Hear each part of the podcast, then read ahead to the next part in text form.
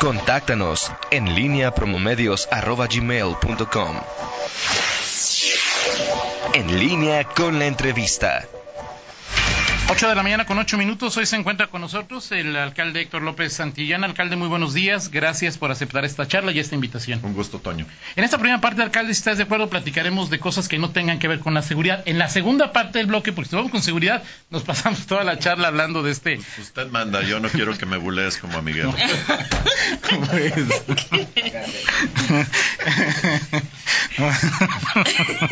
alcalde, de lo más destacado que se ha hecho este año en la, en la óptica que tienes como presidente municipal, ¿qué, eh, qué, es lo que se ha avanzado ¿En qué ha habido problemas y en qué no se ha avanzado, alcalde? Mira, te diría que de algunos temas así muy puntuales en los que considero que el avance es cualitativo y muy significativo es en la participación y en la organización ciudadana, tanto en las colonias como en, las comunidades rurales. Cambiamos el modelo de organización, dividimos la ciudad en 25 sectores, cada sector entre con 20, 30 colonias, y estamos motivando mucho la participación de los vecinos de tal manera que semanalmente me estoy reuniendo personalmente con esos presidentes o secretarios de los comités de colonos. A través de este esquema de organización que verdaderamente pretendemos ir buscando la solución de los problemas, de los servicios, de los temas de, seguridad. Y es un modelo de organización que tanto en la, en la zona urbana como en la zona rural permite fortalecer esta idea de que el ciudadano es quien tiene verdaderamente el poder, que no queremos beneficiarios que estiren la mano, sino que queremos participantes.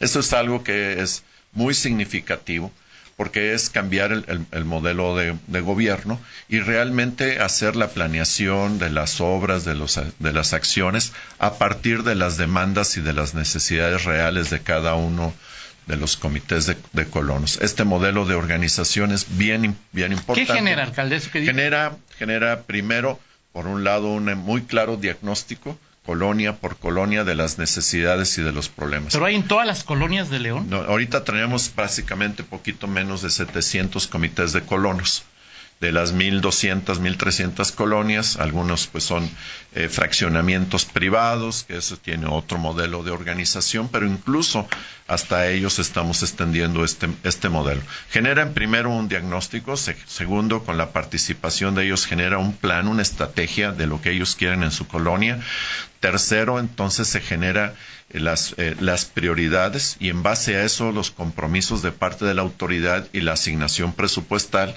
para irlos resolviendo de acuerdo a la óptica a las necesidades de los comités de colonos. Así que una invitación a que participen, porque es muy lamentable que participan en una colonia, por decir un número, dos mil habitantes, están participando cuatro o cinco que son los que están cargando con el peso de llevar eh, este modelo. Y eh, luego, pues es importante que estén enterados de los acuerdos que estamos teniendo con sus vecinos para beneficio de la colonia. En ese sentido, ¿es qué diagnóstico en términos generales hay eh, o concordancias entre los 700 colonias en donde hay comité? Y en tu lectura, alcalde, ¿qué tan representativos son los miembros de estos comités de los, de, los problemas de las colonias. voy a empezar por la segunda parte. Creo en muchos casos eh, me he percatado que sí son representativos. No falta la, sí, que no digo, ninguno el pretito en el, en el arroz, pero en términos generales sí he encontrado que los, porque son electos por ellos, no son una decisión de gobierno, es si hay una asamblea de colonos y son ellos los que eligen a sus representantes. Entonces, en términos generales, he encontrado una buena representatividad en estas, en estas personas. ¿Qué encontramos en común? Pues obviamente el, tema de seguridad es el tema número uno. En tema número dos, asociado con la seguridad y ahorita ante el avance importante que llevamos en el alumbrado público, se está haciendo una mayor exigencia por terminar de cambiar todo el alumbrado público a luminaria LED que da mejores condiciones de iluminación y por lo tanto una mejor percepción en la, en la seguridad. tercero, los temas de los servicios. Hay colonias en donde hay todavía insuficiente que número de calles pavimentadas, entonces es el, el tercero. Un cuarto que me encuentro muy generalizado, el problema de la limpieza de los lotes baldíos que existen en prácticamente Todas las colonias y los lotes baldíos generan condiciones de inseguridad o de insalubridad. Un elemento también eh, importante, ya dependiendo de las, de las colonias, el tema de los espacios públicos, que ha sido algo muy eh, solicitado, dependiendo de la colonia. Hay colonias que muy antiguas y por su origen no tienen áreas de donación. Hay otras colonias que sí tienen áreas de donación muy desaprovechadas o desatendidas. La excepción son algunas colonias que desde hace mucho tiempo están bien organizadas y se encargan de mantener sus espacios en buenas condiciones para la convivencia de los ciudadanos. Y luego ya en términos menores, pues está el, tema, eh, digamos, por el tema del suministro de agua potable o el tema de zonas inundables. A grandes rasgos, este es el común denominador de lo que encontramos en todas las colonias. Eh, alcalde, eh, este año el tema de movilidad y la vialidad eh, incremento a la tarifa, también el diseño para la bici pública. ¿Qué notas avances? Eh, ¿Cuál es tu diagnóstico que tienes sobre la movilidad y la habilidad? Porque también ya se anunció que para el año próximo podría darse una inversión que permita la modernización de todo el sistema de, semáforos. En términos generales, ¿cómo está la movilidad y la vialidad en, en, León? Diríamos que la movilidad depende de, de, muchos factores, no solamente es un tema de autobuses y de frecuencia de autobuses que es bien importante, pero ayer estaba revisando cifras y los concesionarios en lo que va del año ya superaron la cantidad de unidades a renovar, van por adelante de, su compromiso. Estaré el próximo año empezando el, año poniendo a disposición un sistema, una aplicación para informarle al ciudadano en tiempo real sobre el, la, ubicación del autobús, cuándo pasará la, siguiente unidad para poderlo recoger en el lugar en donde se encuentre el ciudadano con su teléfono móvil, la hora de llegada, el tiempo de recorrido, el, operador de la unidad. Nos va a permitir interactuar muchísimo más eh, eh, efectivamente con el ciudadano. Pero buena parte de los problemas de movilidad están asociados con la infraestructura, están asociados también con las actividades eh, de los ciudadanos y, una parte muy importante también con la necesidad de hacer las adecuaciones a los reglamentos. Con el tema de infraestructura, tenemos cuellos de botella impresionantemente por, la, por toda la ciudad. El parque vehicular en menos de 10 años ha crecido de una manera acelerada. Hablábamos de que teníamos 500 mil vehículos, a la fecha son 609 mil vehículos. Las motocicletas se incrementaron impresionantemente de 7 mil a 80, en números redondos a 80 mil. ¿En qué periodo? en menos de 10 años. Entonces, eh, si seguimos con este ritmo de crecimiento del parque vehicular, pues necesitamos, eh, uno, eh, acelerar el proceso de desarrollo de la, de la infraestructura. Eh, y ahí es en donde con este modelo fiscal, en donde los municipios solamente recibimos cinco centavos de cada, de cada peso, y con este gobierno federal, en donde los apoyos o, o, los recursos financieros para los municipios los está canalizando para las prioridades del gobierno federal, pues está colocando una situación muy estresante el tema del desarrollo de la infraestructura. Es un tema muy preocupante. ¿hay infraestructura posible, inversión que alcance para atender hoy 609 mil vehículos? Si seguimos a este ritmo del parque vehicular, mi pronóstico personal, bueno, y el que hemos venido haciendo es que no será insuficiente. Siempre eh, las, eh, el número de vehículos, diríamos, irán tomando cada vez más espacio en lugar de que lo tomen las personas y no hay eh, recurso público necesario para poder soportar el desarrollo de la infraestructura a la velocidad del crecimiento. De ahí la importancia de motivar nuevos esquemas de movilidad que sean seguros y que sean cómodos para todos, no únicamente para las personas que no pueden comprar un vehículo. Y por eso los modelos de la bici pública, el modelo del sistema de integrado de transporte, porque el objetivo es que sean modelos confiables, predecibles, muy seguros y sobre todo para todo tipo de usuarios. Si no cambiamos nuestro hábito y seguimos pretendiendo desplazarnos en la ciudad utilizando mi vehículo particular en donde yo solamente me desplazo, pues no, no va a ser posible eh, del desarrollo de toda esa infraestructura. Necesitamos empezar a sentar bases para aprender a desplazarnos, diríamos, colectivamente o, o, con otros sistemas que ocupen menos espacio que el automóvil. Porque, eh, alcalde, yo entiendo que si eh, eh, los compromisos parte con los transportistas es que haya una aplicación que sepa que el camión pasa en dos o tres horas, que los, los puedan ser cómodos, limpios, pero si de aquí a Altacia, hago dos horas, alcalde. O sea, por más que me diga, va a llegar en tres minutos, y llegue en tres minutos, que el, que el chofer me diga, buenos días, ¿cómo está? Pásele, que encuentre asiento, el tiempo sigue siendo un factor. por de ahí la importancia de que el, o sea, si tú dices voy a llegar en el autobús en dos horas y voy a llegar en mi vehículo particular en el mismo tiempo, claro, o sea, porque pues, no es un tema de, ahora por eso comentabas tú, bien comentabas Toño, la inversión que empezaremos este próximo año en el sistema de semáforos, un sistema de semáforos que con la nueva tecnología permitirá estar dando preferencia de paso al autobús. Entonces, 40, 60 o 160 personas que van en el, en el, en el autobús podrán llegar antes que la persona que va sola en su vehículo personal. Ahí ese es entonces el verdadero cambio, porque el mensaje es que colectivamente podremos eh, desplazarnos más rápido, más ágil, este, que desplazarme de manera individual. Y entonces, en ese sentido, cuando empieces a ver el ahorro y el beneficio en tiempo, empezar a hacer ese switcheo. Por eso mencionaba que no todo es, tiene que ver con la responsabilidad de los permisionarios, sino también de todos nosotros. Y aquí hacer un llamado a la ciudadanía, pues para la, las vialidades, sobre todo las vialidades primarias, son zonas para la movilidad, no son zonas para el estacionamiento. y es un cambio cultural muy importante porque todos estamos acostumbrados a pensar que lo que está fuera de mi eh, establecimiento o fuera de mi casa es para que yo me estacione. Así es. es para que nos circulemos y nos conectemos todos. Y esa es la, era la siguiente pregunta, alcalde. Es decir, este año entró en vigor un nuevo reglamento vial toda la campaña de socialización fue cero tolerancia y hoy vemos que otra vez el, carril de baja circulación o de baja velocidad, del que me digas, alcalde, menos López Mateos y Malecón, se utiliza como estacionamiento. y los camioneros dicen que eso les daría 15 minutos en promedio en cada recorrido si no pasara esto.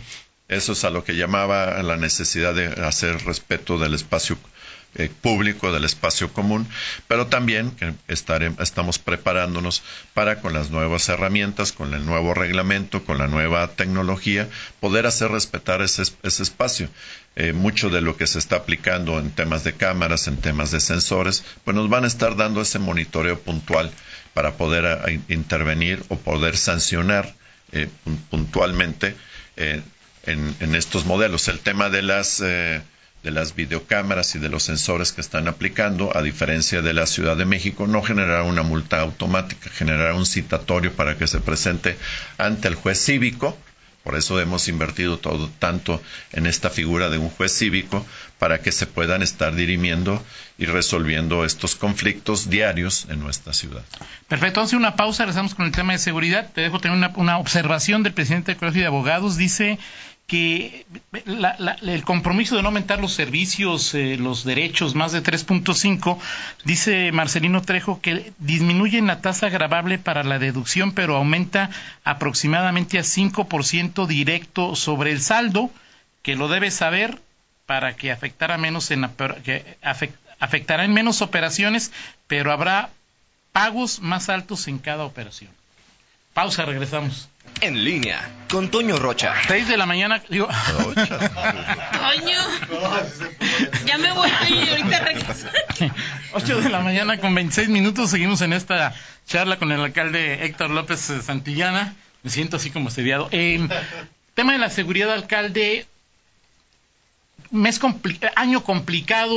¿Cuál, ¿Cuál es tu lectura? Pero sobre todo. Eh, lo que quisieras comentarle a los leoneses sobre este tema que directa o indirecta, que en términos de percepción o realidad nos afecta todos los días, alcalde. Mira, la, primera es que es el objetivo principal, que sí, como alcalde lamento lo que las diferentes situaciones que se están presentando, pero no solamente el lamento, sino que estamos poniendo todo lo que esté de nuestra parte. El cambio de modelo de seguridad es un cambio muy fuerte, es un cambio estructural y cultural al, interior de la, de la, corporación, en donde los leoneses, con los recursos que nos aportan, estamos invirtiendo recursos propios. El cambio y la estrategia de seguridad no está dependiendo del subsidio federal o del apoyo estatal. Lo estamos haciendo con mucha dedicación y con mucha energía. Tan es así que su servidor está participando en, en, organización, una organización internacional a la cual acudo dos veces al año personalmente para aprender, para comprender, para entender de las mejores prácticas internacionales en América del, Norte. Acabo de regresar de una de las últimas reuniones en donde tengo la oportunidad de escuchar a los sheriffs, a los jefes de policía de las ciudades más importantes de Estados Unidos, comprendiendo y de Canadá, comprendiendo qué está pasando allá para poder implementarlo aquí. ¿Esa realidad de Canadá y Estados Unidos es la realidad de México? No exactamente, pero sí hay muchos temas que son que son comunes. Este, todos estamos viviendo un incremento en, los, en la incidencia delictiva en proporción, todos estamos viendo un resentimiento o una agresividad más, más fuerte de los ciudadanos, todos estamos, tenemos en común el problema del narcotráfico, eh, México, Estados Unidos y, Canadá. Entonces, eh, cuando uno tiene oportunidad de observar qué están haciendo allá, uno piensa que tengo que hacer y que debo de tropicalizar para poder hacerlo aquí. Y sobre todo algo que es muy importante que estoy encontrando allá, eco, a las posibilidades de capacitar y de preparar a nuestra gente para que esté a la altura de aquello atendiendo nuestra realidad. Entonces sí estoy muy muy muy preocupado, lamento esta parte, veo muchas historias que a mí mismo me lastiman y me enfadan y, pueden estar seguros que el compromiso total del de un servidor del ayuntamiento y de mi gabinete va en este sentido. Por eso eh, cambiamos todo el, modelo. Eh, la otra vez me cuestionaban si el, tiempo que llevábamos de cambio del modelo ya era el adecuado para que se dieran resultados. siempre pues es importante cuidar que en esta evaluación no se responsabilice únicamente al director técnico del comportamiento de los jugadores, a ti que tanto te gusta el fútbol, mi querido Toño. Entonces, estoy cuidando mucho esa parte, que el director técnico esté haciendo lo que le corresponde hacer, pero también cuidando y motivando que los jugadores hagan hagan lo suyo. Y los, por los jugadores no solamente me refiero a los policías, sino también a la ciudadanía. Eh, a lo que comentaban ustedes de los OXO es una parte pequeña, pero una parte importante de cómo todos contribuimos. Entonces, la parte fundamental es que estamos eh, abarcando integralmente un nuevo modelo de patrullaje. En lugar de tener cuatro delegaciones, ahora tenemos 146. Iniciamos con 145. La necesidad nos hizo crear una nueva zona de patrullaje. El incremento de los policías. Ahorita ya logramos romper el techo que teníamos de 1.400. Ahorita tenemos 1.500 y la próxima semana se gradúan otros 100 120, 130 y de ahí para el Real espero que empecemos hasta llegar a la meta de tener 2.700 policías. Por cierto, va a requerir una muy buena inversión. El tema de, preparar a nuestros policías para recibir denuncias.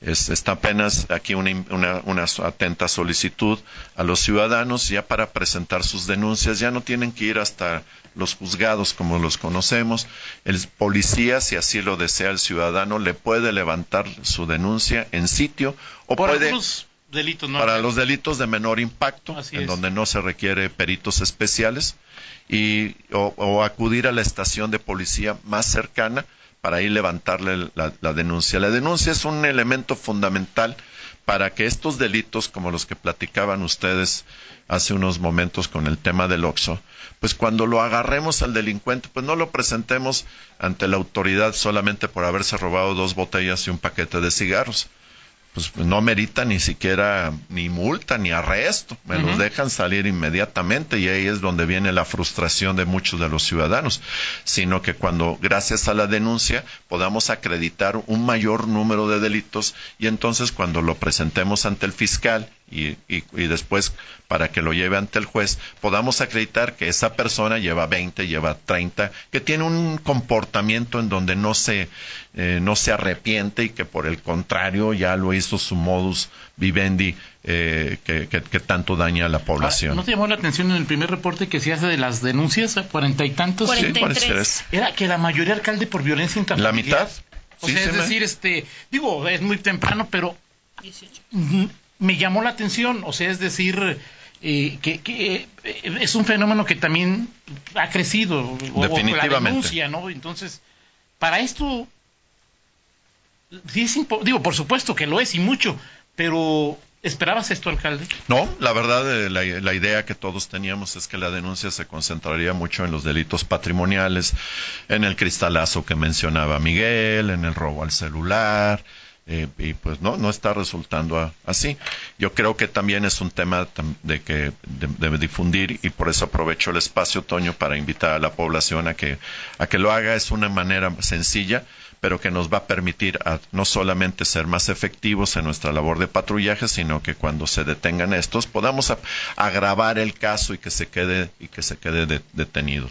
y por eso la otra parte en los temas de violencia intrafamiliar la figura de la policía de mediación y del juzgado cívico que puede y tiene la facultad para intervenir en esos casos. Entiendo tu participación en Calea, entiendo todo lo que hace la mesa de seguridad, entiendo todo lo que se platicó y se polemizó en torno a la recepción de denuncias por parte de la policía. Hace un año, en noviembre y luego en diciembre, se presentó el plan de seguridad.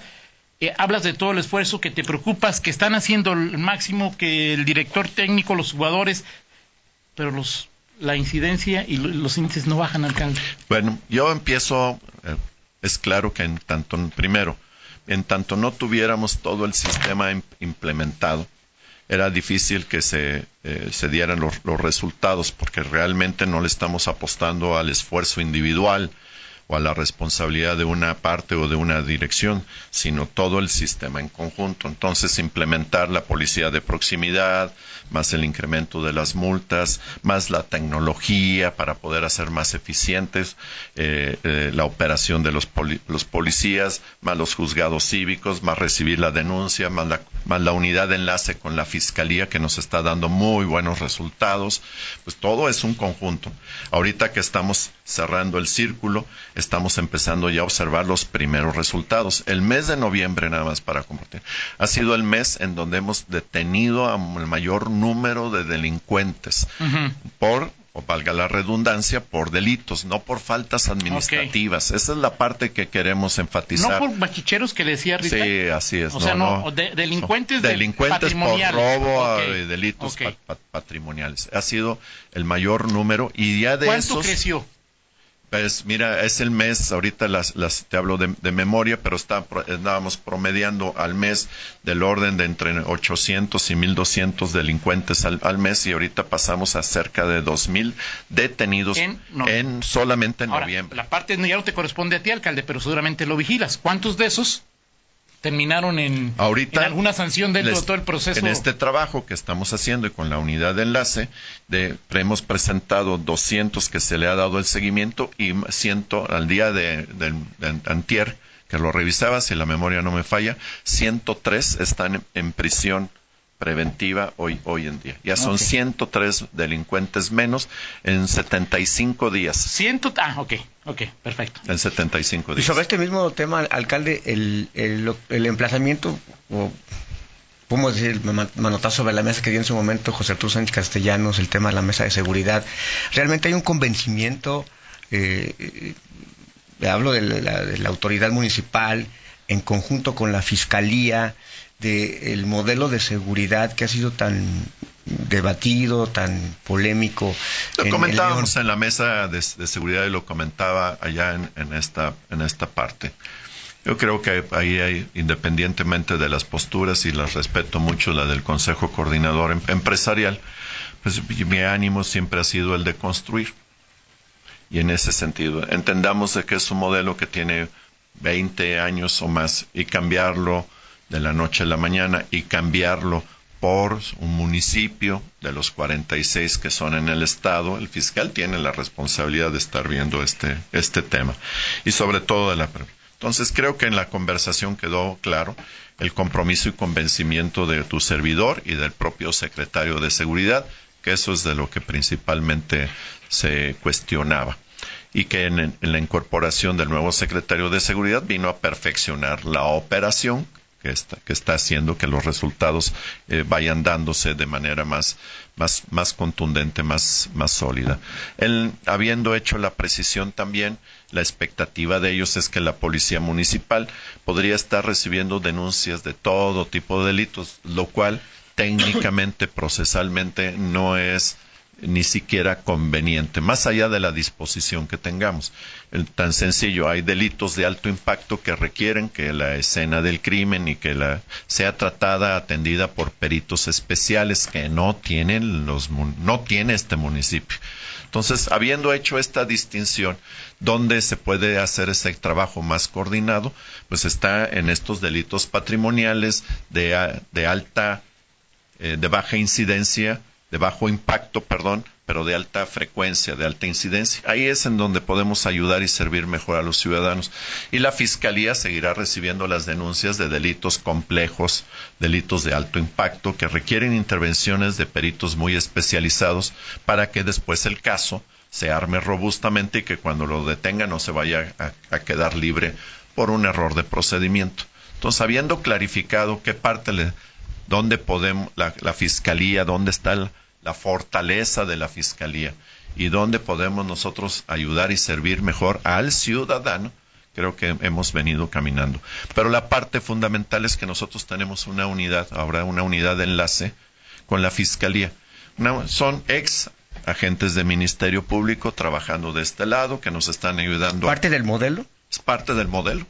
Y está resulta, eso es lo, cuando hablaba de estos 103 que ya están en prisión preventiva, ha sido gracias a este tipo de estos colaboradores que son ex eh, ministerio, agentes de Ministerio Público para asesorar al ciudadano sobre cómo, cuándo y dónde poner la, denuncia, para asesorar a nuestros policías sobre cómo elaborar el parte informativo, robustecer el caso y que podamos dejarlo en prisión. Voy a poner un ejemplo. La otra vez robaron un transporte de carga y los delincuentes a la hora de robar retuvieron y encerraron en la, en la cabina al conductor.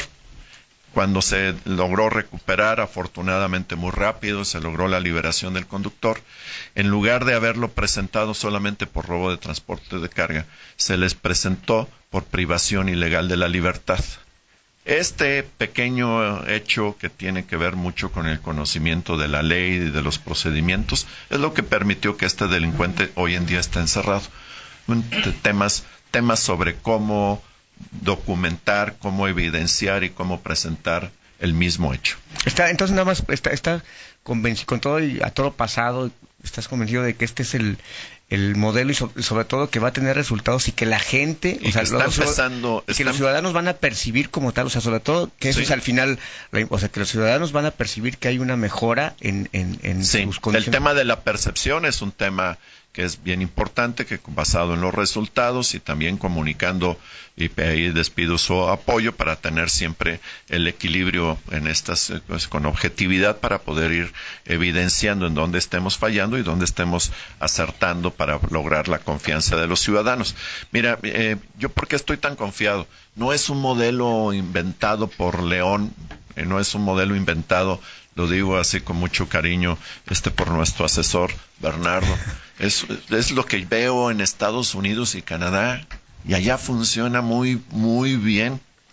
O sea, si yo la dijera. el modelo de proximidad. No, la proximidad y la justicia cívica y en la, en, la, unidad de enlace y las denuncias. Allá en Estados Unidos, las policías municipales reciben denuncias y tienen las unidades de enlace. ¿Una cosa por internet, alcalde? No, no.